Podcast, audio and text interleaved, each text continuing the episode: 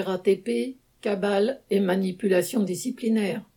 Lundi 10 mai, le conseil de discipline de la RATP a émis un avis de révocation à l'encontre d'Ahmed, conducteur de bus et militant CGT au dépôt de Flandre.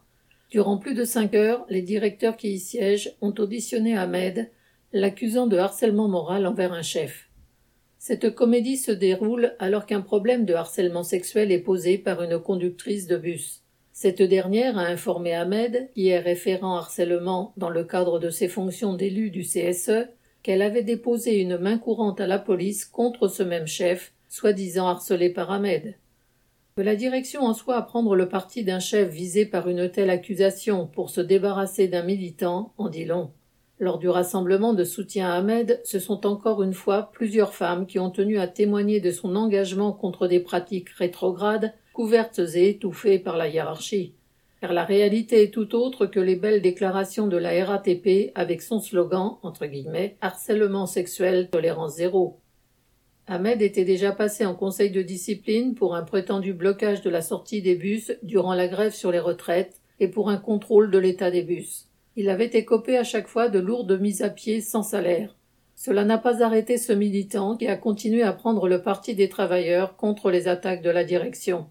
Celle-ci ne le supporte pas, encore moins dans une période où son objectif est d'imposer la hausse du temps de travail dans les bus d'abord, puis la filialisation dans le cadre de l'ouverture à la concurrence. Elle s'attaque donc à tous les militants et aux travailleurs combatifs, et elle avait d'ailleurs commencé avec la demande de révocation d'Alex El Gamal, militant CGT au dépôt de Vitry. Lors du rassemblement de soutien, de nombreux syndicalistes ont pris la parole, cheminots, salariés de Monoprix, enseignants, ainsi que notre camarade Nathalie Artaud. Elle a réaffirmé son soutien à Ahmed ainsi que sa solidarité avec les militants CGT agressés lors de la manifestation du 1er mai. Elle a aussi dénoncé les illusions que les dirigeants syndicaux propagent dans leurs rangs. Ce n'est pas la police, ce ne sont pas les tribunaux bourgeois qui nous défendront des attaques. C'est nous, ensemble, par notre mobilisation et notre conscience de classe. De même, elle a affirmé qu'il est illusoire de prétendre arrêter l'offensive de la bourgeoisie par le dialogue social, alors que le patronat n'est prêt à négocier que des reculs.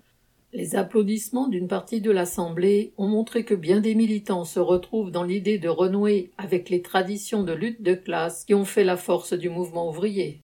La décision officielle de licenciement sera prise par le directeur de département.